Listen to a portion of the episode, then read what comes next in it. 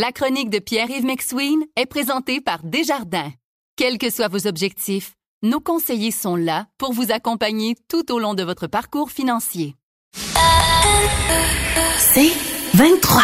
Voici la chronique économique de Pierre-Yves McSween. Salut Pierre-Yves. Salut Patrick. Parlons au plafond. Oui, parce que je sais que tu changes de carrière l'an prochain et que tu veux évidemment comprendre ce qui va t'arriver. Et faut savoir. moins dormir. Ben oui, tu vas moins dormir. Puis en 2024, il va y avoir d'autres choses. Donc, par exemple, sache-le, tu pourras maintenant cotiser 31 560 dollars à ton REER parce Oh! que c'est le plafond, même si tu dépasses le 175 000 que ça prend par année pour cotiser ce montant-là, tout ce qui est excédent à ça, ça servira à rien. Tu pourras d'ailleurs cotiser 7 000 à ton CELI, Patrick, en 2024, mais sache que quand les gens se fâchent contre le CELI à 7 000 en disant donc épouvantable, Saviez-vous que le gouvernement du Canada, en 2015, a eu une bulle d'air au cerveau? Oh. En 2015, le plafond REER a été 10 000 pendant une année. Puis là, il y a quelqu'un au fédéral qui s'est dit, mais mon Dieu, ça n'a pas de bon sens. Donc, on va leur baisser à 5 500. Et depuis ce temps-là, on l'indexe en fonction du coût de la Attends, vie. le plafond réel, le plafond CELI. CELI. Ouais. Par, par tranche de 500, année après année. Donc, on est retourné à 5 000 grâce à l'inflation.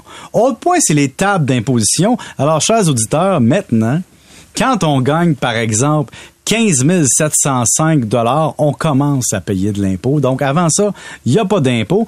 Et sachez maintenant que pour atteindre le 50% d'impôt sur votre prochain dollar, on commence à le payer à 173 205 dollars parce que c'est à ce niveau de revenu-là que pouf, on tombe à 53 50,23 dollars de taux marginal quand on était juste à 47,46 juste avant.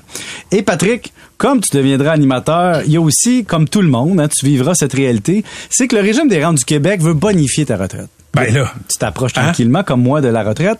Et quand on bonifie... encore loin, C'est encore loin, mais si tu prenais ta retraite cette année, le montant maximum de RRQ que tu pourrais avoir, c'est 16 015 Mais sache que maintenant, on a un programme bonifié. C'est-à-dire que le gouvernement veut encore plus que la RRQ représente une bonne portion de notre revenu. Donc, le régime de base et le régime supplémentaire. Et en 2024, on paiera 1% de plus que le régime de base comme contribution. Donc, un salarié va contribuer 6,4 de son salaire jusqu'à un plafond pour sa cotisation RRQ et son employeur aussi. Donc, on va tomber à plus de 12% C'est merveilleux et sachez que le salaire assurable va passer en 2024 à 73 200. Et donc, de plus en plus, le gouvernement va nous forcer la main, Patrick, à faire ça. Et ajoute à ça, rapidement, que pour la première fois de l'histoire, tout, tout, tout, l'exonération cumulative de gains en capital va franchir le million de dollars. Ça veut dire que les entrepreneurs entrepreneurs ou entrepreneuses, entrepreneuratrices, peu importe le nom que vous leur donnez, qui ont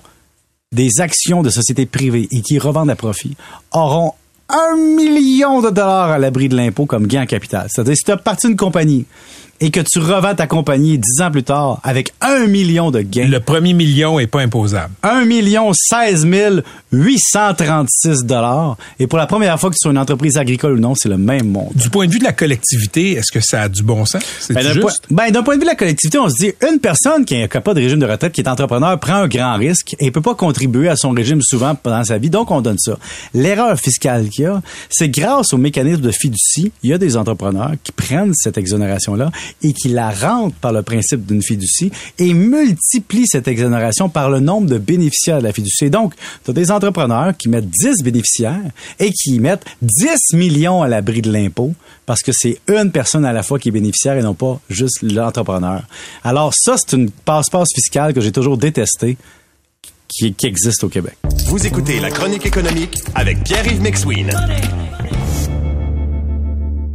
Ici Patrick Marcelet. Dans la deuxième saison de mon balado Relève-toi, je reçois des personnalités d'ici qui ont su se relever après de difficiles épreuves. Écoutez dès maintenant l'épisode avec Marianne Saint-Gelais. J'étais pas fière de mes médailles. Je me disais, ils m'apportent absolument rien. J'ai pas plus de vie, j'ai pas plus d'amoureux, j'ai pas plus de famille, j'ai pas plus de scolarité, j'ai absolument rien. Relève-toi, disponible dans la section balado du site web de votre station Cogeco Média. Présenté par le regroupement des centres de prévention du suicide du Québec. Ensemble, tissons l'espoir. Tu as écouté tantôt le segment que j'ai fait sur la restauration euh, parce que les restaurateurs en arrachent ces jours-ci. Oui. Moins de clients, souvent les clients dépensent moins d'argent euh, et tu voulais rebondir là-dessus. Premièrement, le client euh, d'un restaurant, de la restauration est très élastique dans sa demande parce qu'il y a un produit de substitution, c'est-à-dire aller lui-même faire sa, sa bouffe ou aller dans un restaurant moins cher. Et je suis allé hier avec mes enfants dans, une, dans un classique de la culture québécoise, Patrick, qui s'appelle La Belle Province.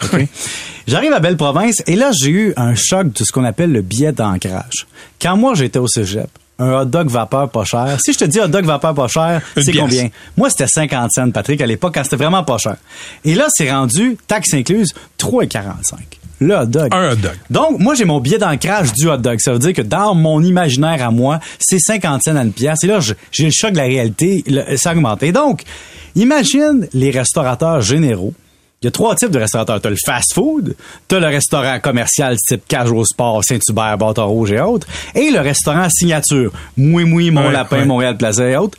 Et donc, le restaurateur très pas cher comme Belle Province, son client est habitué d'y aller, connaît beaucoup les prix et voit stratégiquement rapidement une différence de prix et est choqué rapidement. Même chose avec un restaurateur commercial du type Saint-Hubert, la personne qui va au Saint-Hubert qui dit d'habitude avec ma blonde, je m'en sors à X dollars.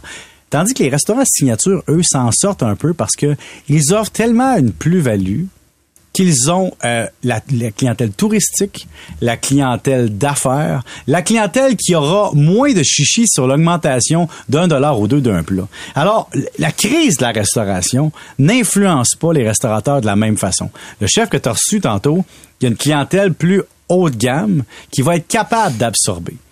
Comme il a dit, Mais ils vont venir moins- disait qu'il y a moins de clients. ils vont venir moins souvent, mais ils vont venir quand même. Tandis que la clientèle du milieu va dire, là, j'ai plus les moyens, faut que je coupe. Mon hypothèque coûte cher. Je vais peut-être réduire ma consommation de restaurant, ma consommation de café. Puis l'affaire qui est intéressante avec la notion de prêt que vous parliez tantôt, pendant la pandémie, il y a eu le fameux prêt qui s'appelle le compte d'urgence pour les entreprises canadiennes. Et le grand enjeu, j'ai déjà parlé à cause de Juliette Chocolat, c'est que il y a plein de restaurateurs qui disent, c'est pas grave, moi, je vais leur structurer ce prêt-là. Je vais aller voir ma banque. Puis là, je vais dire, regarde, on va refaire le prêt d'une autre façon, on va l'étirer, on va le changer. Mais le gouvernement du Canada veut rien savoir de ça. Parce que la banque se dit, moi, là, d'un bar, j'ai le gouvernement du Canada qui me garantit que si le restaurateur paie pas, on paye à 100% Je m'en fous qu'il y ait sa subvention ou pas. Moi, ce qui m'importe comme banque, c'est d'être payé. Alors, si le restaurateur arrive à la banque, hey, c'est quoi? Tu vas me donner un prêt de 40 000 pour que je rembourse mon prêt, pour que j'aie droit à la subvention. La banque va dire non. Parce que tu me forces à transformer mon prêt, qui est 100% garanti, en prêt moins garanti, puis en plus, tu veux la subvention grâce à mon prêt qui augmente de risque. Qu'est-ce qu'il y a que j'ai à gagner quand tu dis déjà dans les journaux que ça va pas bien ton industrie? Alors ça, c'est un gros enjeu. Et l'autre affaire qui est un enjeu, c'est que tu as des restaurateurs qui sont propriétaires de local et d'autres qui le sont pas. Ça, ça fait une grande différence. Ben oui, le propriétaire qui est pas propriétaire, qui est pas euh, propriétaire de son local, le restaurateur, lui, il, il peut même négocier son pied carré en disant à cause de la COVID, le pied carré vaut moins cher. Tandis que le, restaurateur qui est propriétaire de son local, lui, il va négocier une augmentation de taux avec son banquier et lui, il peut pas négocier à la baisse en fonction. Donc, d'un coup, pour une première fois, le restaurateur occupant qui est propriétaire, se voit désavantagé dans le contexte socio-économique des choses. Et Patrick, je sais pas si tu t'es promené dans les foires alimentaires dernière, dernièrement. Pas, pas, pas dernièrement. Moi, je t'avoue que je suis un fanatique de foires alimentaires OK. parce que c'est là Dans- qu'il y a dans la les centres d'achat, là. Partout, en fait, je me promène. Je vois beaucoup que le groupe MTY a mis sa place un peu partout. Et on le sent au centre-ville. Ici même où on travaille, Patrick, si tu descends en bas, il y a une foire alimentaire qui avant fourmillait comme une nouvelle fourmilière avec une nouvelle reine et tout allait bien. Et là, tout d'un coup, il reste deux, trois restaurateurs, puis c'est Ah oui. la survie. Beaucoup moins de travailleurs au centre-ville. Moins de stock, moins d'offres. Et donc, ça va paraître énormément, Patrick. Le télétravail a fait mal, mais encore plus le budget familial. Parce que 20% de ta dépense est en restauration dans une famille selon Statistique Canada, OK? On dépenserait par famille à peu près, là, 67, 70 000 en consommation totale. Là-dessus, la dépense alimentaire, c'est, mettons, 10, 11 000. Ouais. Mais là-dessus, tu as un 20% qui est le restaurant. Donc, si jamais ton budget devient serré, la première place que tu coupes, c'est la restauration. Et donc, c'est une, c'est une industrie très, très intéressante, mais qui est très exposée à ça, la réalité économique dans du contexte dans lequel on vit. Merci, Pierre. Salut, On Patrick. se retrouve demain. On parle. Pense, on pense à ta fiscalité. Oui, oui, je- on, va, on va en parler à micro fermé. Salut.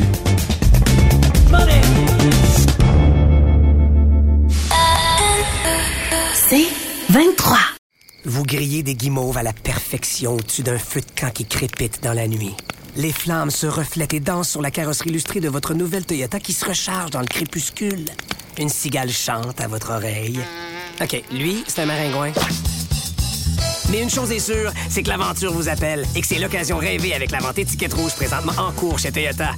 Profitez-en pour magasiner votre BZ4X 2024. Visitez achetermatoyota.ca ou un concessionnaire Toyota du Québec dès aujourd'hui.